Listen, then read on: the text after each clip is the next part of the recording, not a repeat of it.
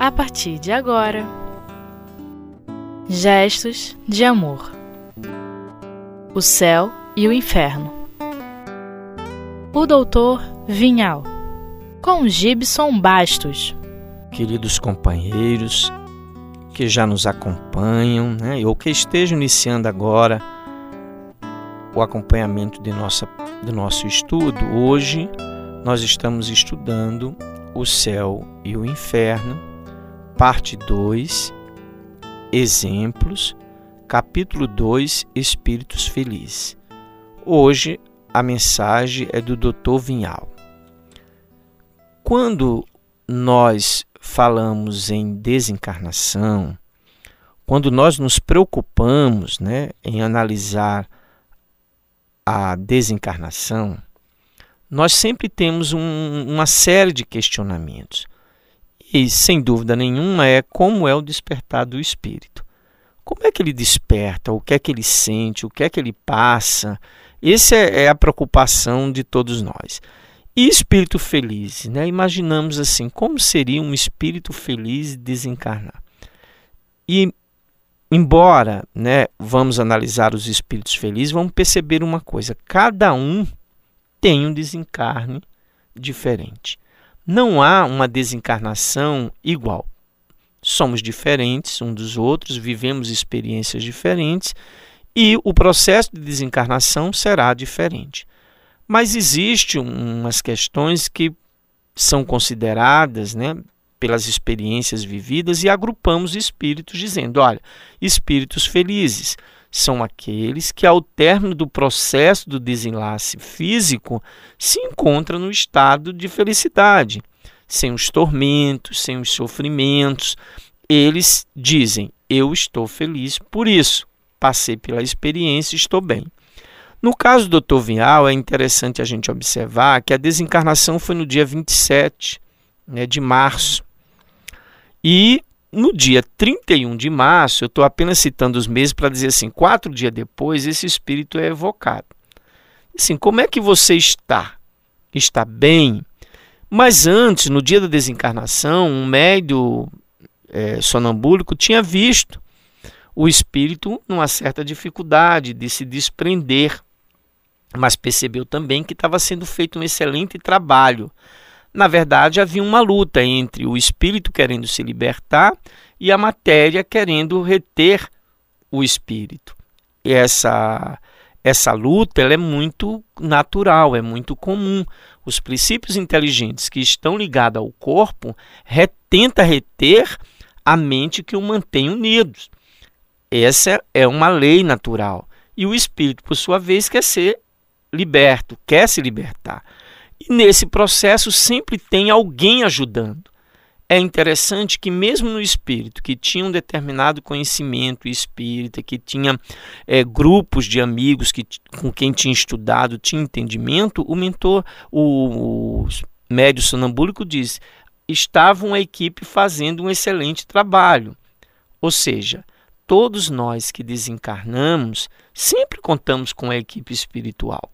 Né? Dependendo do nosso nível de desenvolvimento e moral, vamos ter um grupo mais aprimorado, vamos ter agariados mais amigos espirituais. Mas ninguém desencarna sozinho, então isso já é uma mensagem de esperança. Eu não preciso ter medo da morte. Eu preciso é entender que nesse processo eu preciso lembrar de me ligar aos guias espirituais porque os guias espirituais estarão trabalhando. Então, Dr. Vinhal lembrou disso, com certeza. Então, ele criou condições para que os mentores amigos pudessem fazer esse trabalho de, de liberá-lo do corpo físico. E quando ele é, é, é chamado e ele chega, ele, ele relata isso exatamente daquela luta né, natural do espírito que é querer se ver livre do corpo de carne e os princípios inteligentes que estão ligados ao corpo, querendo retê-lo. Então ele diz que, na verdade, a equipe espiritual fez um trabalho ajudando a ele a se liberar. Mas, em virtude do tempo, ele ainda estava assim sendo amparado né, por, por esta equipe que o trouxe até o local. Ele foi atraído pelo sentimento né, de Kardec, dos companheiros que o evocaram não porque quisesse saber notícias simplesmente, mas aquele material estava sendo usado para compor uma obra que serviria de orientação para os companheiros, para a humanidade. Então ele foi trazido por esses benfeitores amigos. E ele então relata uma coisa interessante, o sentimento das pessoas da reunião. Então ele diz: Eu me sinto acolhido pelos sentimentos de todos. E frisa o pensamento, o carinho de Kardec, que dava a ele condições de estar ali. Então, a primeira coisa, né, a evocação foi feita, mas o sentimento das pessoas presentes é que permitiram com que ele pudesse ter a tranquilidade suficiente. E ele disse: Eu estou sendo amparado pelo protetor espiritual, porque eu preciso controlar a minha ansiedade. Né? Então é interessante assim, imagina a gente chegando e alguém contando assim, me conte a sua viagem. A gente precisa ter um certo equilíbrio, senão a gente vai querer contar detalhes, misturar, hora falar de uma coisa, hora falar de outra. Então ele diz: Eu estou sobre o amparo de um protetor amigo e ele está me pedindo para que eu controle os meus sentimentos. Então, assim, a conversa não poderia ser muito prolongada, porque o espírito ele mesmo disse: Eu ainda não estou totalmente adaptado a este mundo. Então, assim, a desencarnação ela é um processo, e como processo, o próprio nome diz, não é uma coisa que se dê de uma forma rápida para todos. Então, dentro do processo do Dr. Vinhal, ele diz: Olha, estou bem, estou feliz, estou tendo é, consciência de que estou desencarnado, não, tava, não estava mais com nenhuma dificuldade relacionada ao corpo, mas ainda estava com a mente né, recém-desencarnada. Então, assim, eu não estou senhor de toda a minha potencialidade.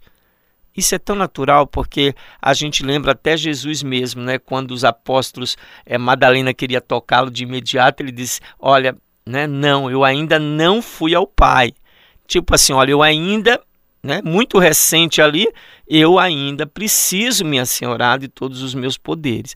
Então, doutor Vial, um espírito em condição muito inferior à de Jesus, mas um espírito feliz, disse: Olha, no momento eu não estou com toda a minha potencialidade, ainda sofro né, influência do meio. E se não fosse o ambiente acolhedor de pensamento harmônico, ele nem poderia estar ali. Por isso que às vezes a gente diz: olha, podemos evocar, podemos trazer alguém, calma.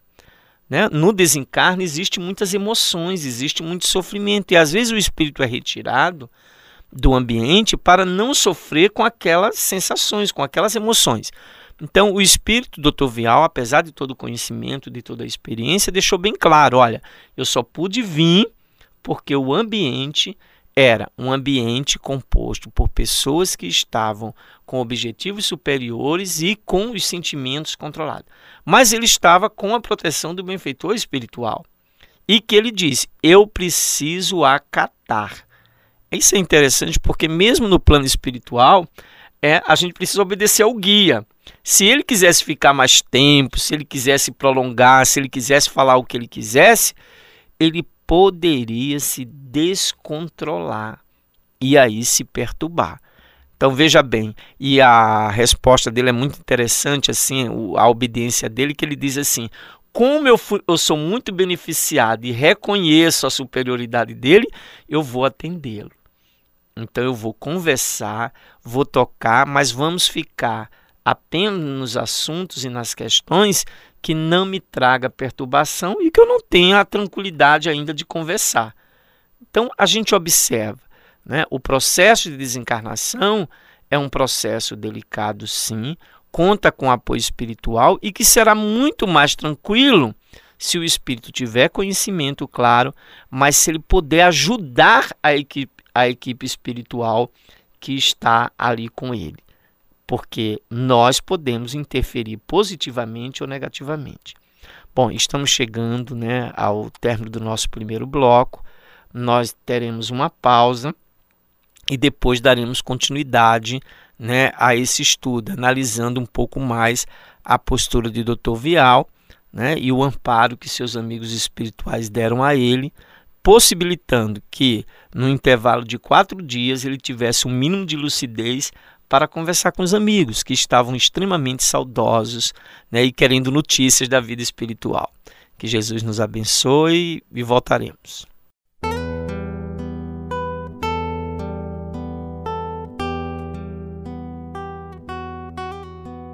Gestos de amor. O céu e o inferno. Bom, estamos de volta né, com o nosso estudo do céu e inferno, é, parte 2, exemplo, capítulo 2, Espírito Feliz, Dr. Vinhal nós estamos falando que Dr. Vinhal, ele percebendo, né, se no processo de desencarne, ele soube ser obediente aos guias espirituais que o estava assistindo. E junto dos amigos, né, que eu estava recebendo, ele disse da necessidade dele manter o equilíbrio. Por quê? Às vezes a gente diz assim: olha, ah, eu lembro do meu ente querido, eu queria estar junto do meu ente querido, eu queria poder estar. Será que o meu pai a minha mãe poderia vir aqui me visitar? Mas qual é a minha postura ao lembrar desse ente querido? Poderia lembrá-lo dele no momento de dor, no momento de sofrimento? Isso, de uma forma ou de outra, sempre repercutirá sobre o espírito que está ali presente. Então, quando ele coloca que ele foi possível se manifestar porque os companheiros estavam reunidos no processo né, de aprendizado, com certeza fizeram as suas orações, prepararam o ambiente, estavam emocionalmente equilibrados. Por quê? Porque se não estivesse emocionalmente equilibrado, terminaria repercutindo mal sobre ele que era um recém-desencarnado e que não tinha plenos controle de todo o seu, poten todo o seu potencial espiritual. Então, uma das coisas que a gente pode ver nesse exemplo é que não adianta a gente ficar chamando, implorando pelo ente querido, se nós estamos, né, ou estivermos perturbados espiritualmente, ou todas as vezes que nós registrarmos a presença de nosso ente querido mentalmente, procuremos manter uma postura de equilíbrio né, mental, envolvendo pensamentos bons, não lembrando das dores, dos sofrimentos, das dificuldades, porque isso repercutirá negativamente sobre o espírito. Então, o Dr. Vinhal diz: Eu posso vir, porque vocês estão emocionalmente equilibrados. Mas ele também teve que lidar com a própria emoção. Às vezes a pessoa diz assim: olha, ah, eu vou a uma reunião, nunca recebo uma mensagem, queria receber uma mensagem. Mas será que o desencarnado tem condições de chegar e lidar com a realidade espiritual que ele vai ver? Será que ele vai dar conta daquela emoção de estar junto os entes queridos? É muito interessante porque o Dr. Vinhal diz assim: olha, eu agradeço muito a oportunidade que me estão me dando de substituir uma pessoa que estava prevista para falar. Então tinha alguém previsto para falar aquela noite. Então a espiritualidade não se reúne de forma desorganizada. Tinha alguém previsto para falar, foi cedido o espaço e ele diz: Eu não posso ocupar muito tempo. Então veja bem, é um, a, o espírito, para poder dar uma mensagem, para poder se comunicar, ele tem que ter um pleno entendimento desse trabalho. Não é simplesmente chegar numa sessão espírita e querer dar uma mensagem tem todo um tempo, tem toda uma coordenação, tem toda uma programação. Então, só foi possível ele fazer isso por quê? Porque tem um horário. Olha, eu tenho que falar para vocês sobre um tema. Esse tema eu tenho meu tempo para falar. Então eu tenho que estar preparado para desenvolver esse tema em um tempo. Então, o espírito também que chega numa sessão mediúnica para dar a sua mensagem, ele tem um tempo. E se é um espírito com a finalidade de dar uma instrução, ele tem que colocar os interesses do grupo acima de todos os seus interesses pessoais. Então ele estava ali para dar uma instrução, não era para chorar suas dores, não era para chorar suas mágoas. Então quando o ente querido vem, ele com certeza vai talvez não dê conta de controlar suas emoções e vai querer trazer lições, experiências ou dores que não será oportuno, não será necessária naquele momento. Então a gente vê um trabalho desse, né, de comunicação espiritual, de consulta, de orientações de um espírito, está subordinado a toda uma programação. Então o espírito precisa ter pleno controle de suas emoções para lidar com o quê? Com as emoções do grupo. Às vezes a gente fica olhando uma comunicação no final de uma palestra. A pessoa fica pedindo, ah, queria que fosse meu parente, queria que fosse o fulano, aquilo outro. E diz assim: olha, mas será que ele está preparado para lidar com a pressão do ambiente? São uma, mentes e mentes pensando diferente.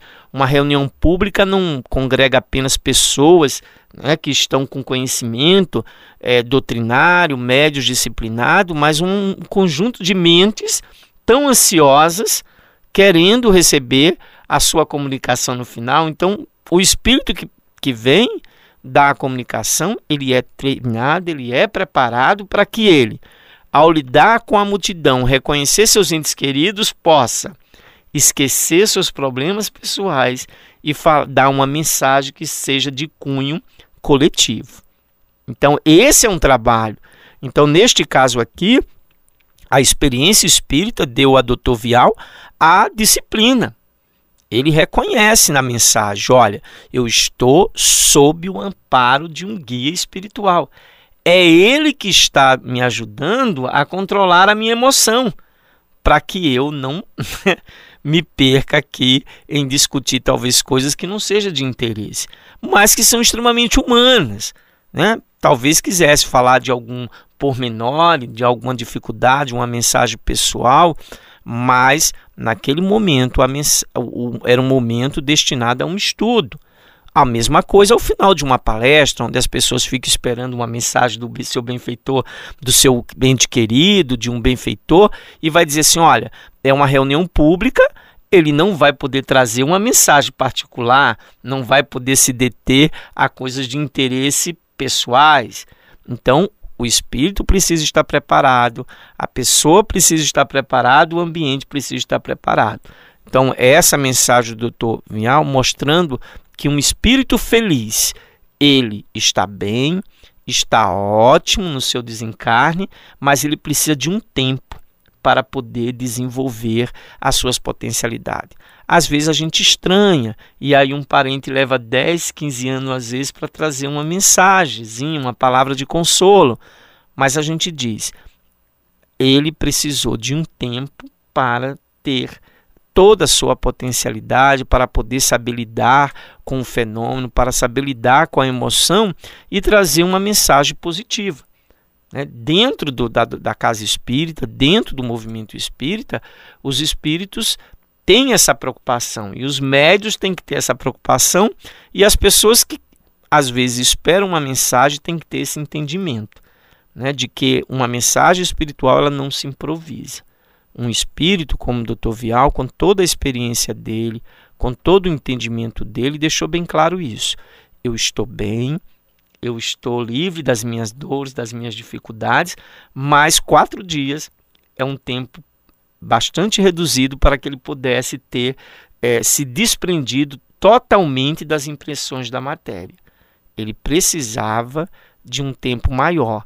Então ele diz: Olha, eu estou seguindo a orientação do meu benfeitor espiritual, a minha mensagem é curta, né? não vou ocupar demasiadamente o tempo da sessão, mas eu quero dizer para vocês: olha, eu estou feliz, o, estudo doutrinário me ajudou muito, a, o carinho e a vivência com vocês tem sido um consolo né, para a experiência dele, mas que ele ia obedecer sim, ia ser disciplinado. Né? Como sempre foi, possivelmente, para atender a orientação do benfeitor espiritual. Olha, você precisa de um tempo. Então, quando nós lembrarmos dos nossos entes queridos, particularmente aqueles que nos deixaram, vamos lembrar disso, né? O, o nosso ente querido, ele fez um processo e ele vai precisar de um tempo. Qual é a nossa postura? Envolvê-los em vibrações de amor e carinho e boas lembranças, que foi o que Kardec e os amigos fizeram dando ao Dr. Vinhal o suporte para que ele pudesse então se sentir mais tranquilo, mais feliz. Então possamos fazer isso, possamos aprender com a doutrina e com essas mensagens, essa essa orientação trazida pelos Espíritos através dos seus exemplos, que todos nós, espíritos, necessitamos né, de um tempo na espiritualidade, estamos todos sob o amparo da espiritualidade amiga, ninguém desencarna sozinho, todos nós temos amigos espirituais, então vamos orar por eles, vamos pedir por eles, mas vamos evitar ficar exigindo a presença dele, porque nós não sabemos o real estado espiritual que ele se encontra. Porque, mesmo amparado como Dr. Vial e um espírito com potencialidade, ele não estava 100% em condições de comunicar-se livremente. Então, que Jesus nos abençoe, que a gente possa envolver todos os nossos entes queridos que já partiram em vibrações de muita paz e de muito equilíbrio e ficar neste mesmo equilíbrio.